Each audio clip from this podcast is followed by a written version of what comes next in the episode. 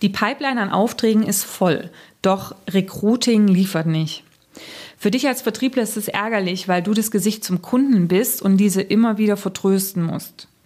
In diesem Podcast sprechen wir darüber, was du vertriebsseitig machen kannst, damit mehr Positionen zum Abschluss kommen. Herzlich willkommen zum Personalberater Coach Podcast.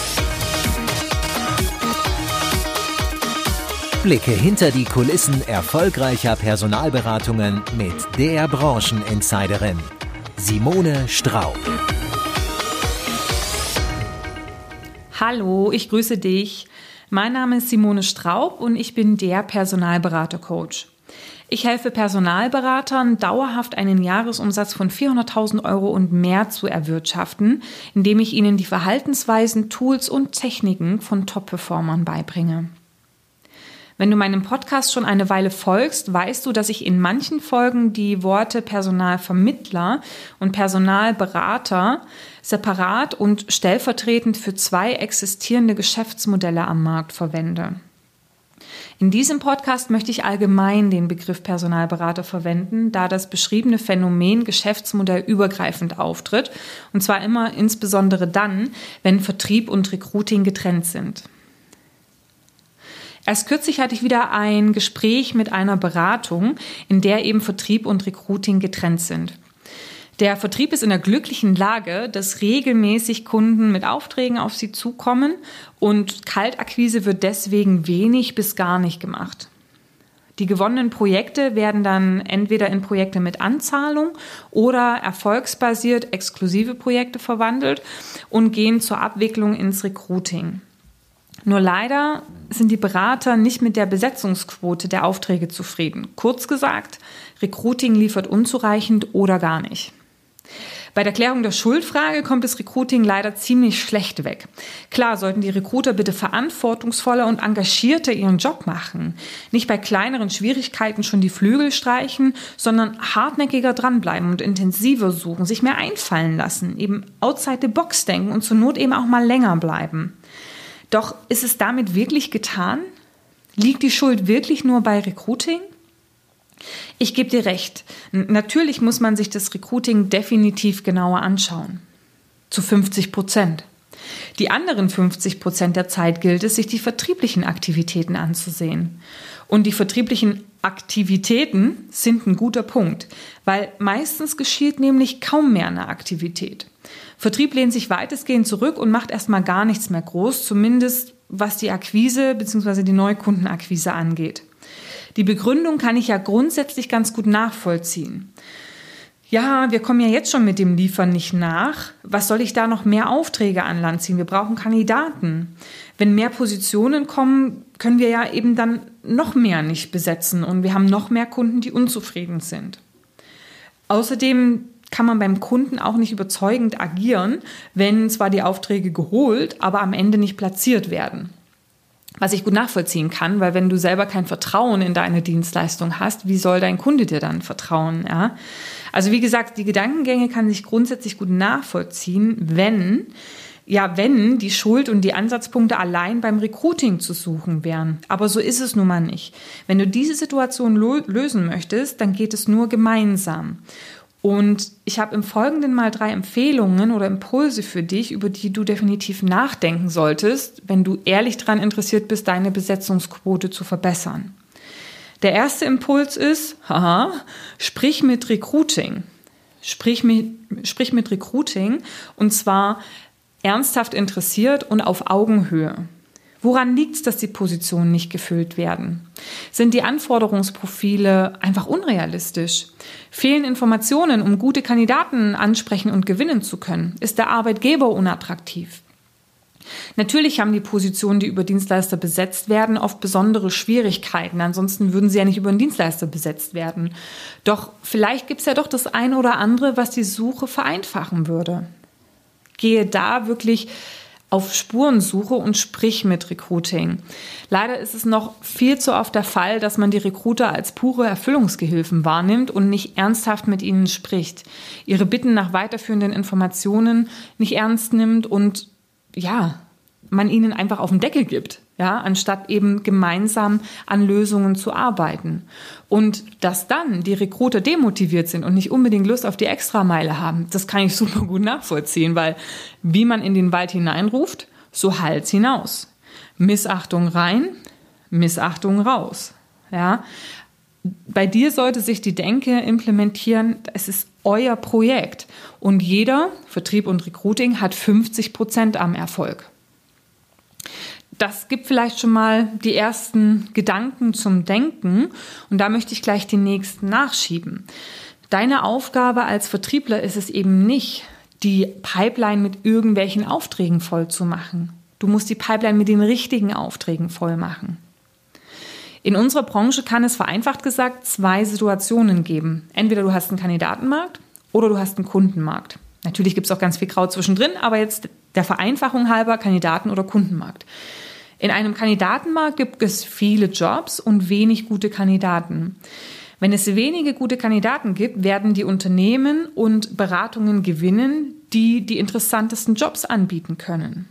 Für dich geht es also nicht darum, in so einem Markt irgendwelche Jobs zu bekommen, sondern die besten Jobs, die interessanten, die besetzbaren und die mit den besten Rahmenbedingungen, sowohl für den zukünftigen Mitarbeiter als auch für dich.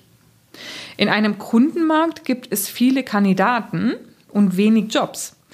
Die wenigen Jobangebote, die es gibt und die wenigen Unternehmen, die dann eben auch suchen, werden für sich die besten Kandidaten herauspicken. Solltest du also als Beratung in so einem Markt arbeiten, lehnen sich vielleicht sogar die Recruiter mit eher durchschnittlichen Kandidaten zurück und sagen, Recruiting? Wieso Recruiting? Wir haben doch genügend Kandidaten. Vertrieb soll die erstmal platzieren. Doch wenn im Markt einige Kandidaten unterwegs sind, tut sich Vertrieb eben mit durchschnittlichen Kandidaten schwer. Er braucht die besten. In welchem Markt du dich befindest, musst du am Ende selbst entscheiden. Für die meisten Dienstleister wird es aktuell im September 2019 eher ein Kandidatenmarkt sein. Und nun sei mal ehrlich zu dir selbst. Die Positionen und die Unternehmen, die du hast, wie interessant sind diese wirklich? Wie hoch ist die Besetzungswahrscheinlichkeit? Ist deine Pipeline mit den richtigen Aufträgen gefüllt?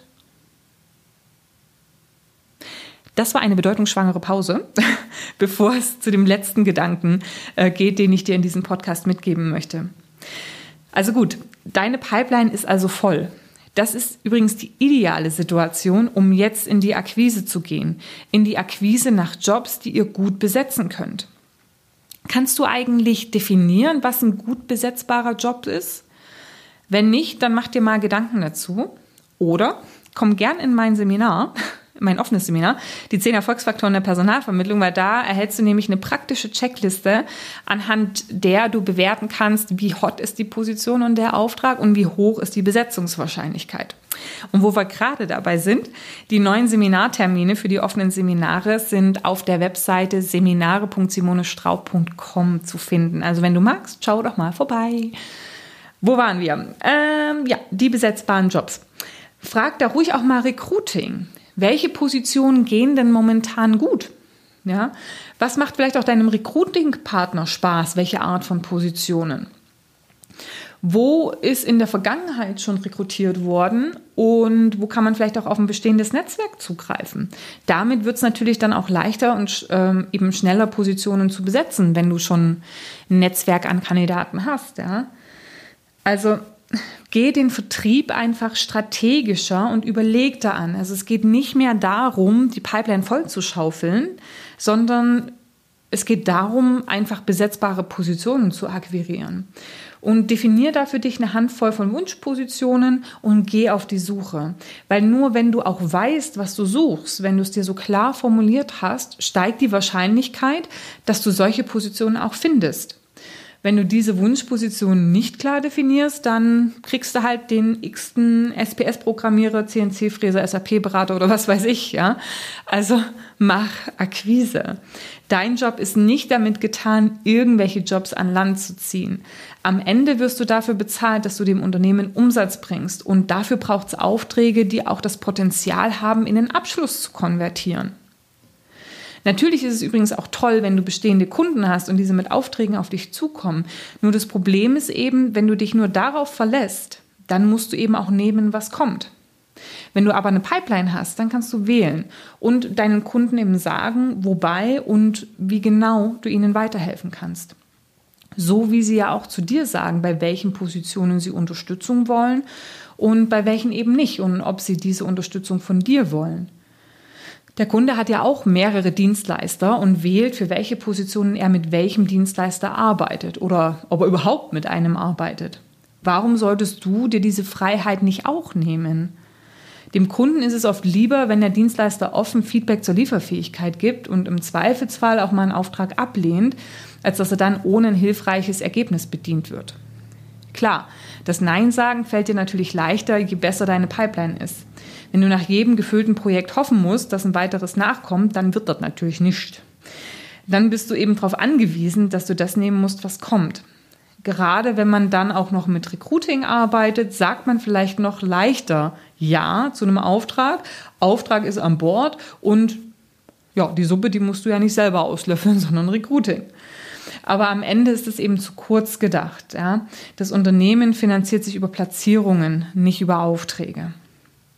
Also lass mich die Gedanken nochmal zusammenfassen. Der Besetzungserfolg liegt nicht nur allein auf den Schultern der Recruiter. Sowohl Vertrieb als auch Recruiting arbeiten gemeinsam daran. Du hast am Ende nichts davon, wenn du nur von dir bis ans Ende deines Schreibtisches denkst und deine Aufgabe als abgeschlossen siehst, sobald der Auftrag geholt ist. Das Unternehmen lebt von der Besetzung, nicht vom Auftrag. Arbeitet Hand in Hand mit Recruiting und sprecht miteinander. Sprecht miteinander darüber, welche konkreten Herausforderungen es aktuell gibt, findet Lösungen dafür und überlegt auch, welche Positionen vielleicht leichter zu besetzen wären. Dann kannst du nämlich gezielt auf die Suche nach interessanten und besetzbaren Jobs gehen und so deinen Teil dazu beitragen, dass gewonnene Aufträge auch platziert werden.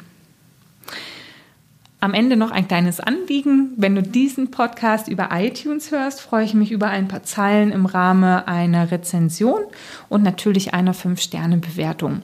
Solltest du es nicht über iTunes hören, sondern über Spotify oder äh, Android-Apps, dann feel free kannst du mir auf Facebook eine Bewertung hinterlassen oder auf LinkedIn, weil ich glaube, die Tools haben keine Bewertungsfunktionen und ich freue mich immer über ein Feedback, wenn ich weiß, ähm, ob ich mit den Anliegen deinen Nerv treffe und ob dir gefällt, was du hörst. In diesem Sinne, ich wünsche dir noch einen schönen verbleibenden restlichen Tag, sage Happy Hunting und bis bald.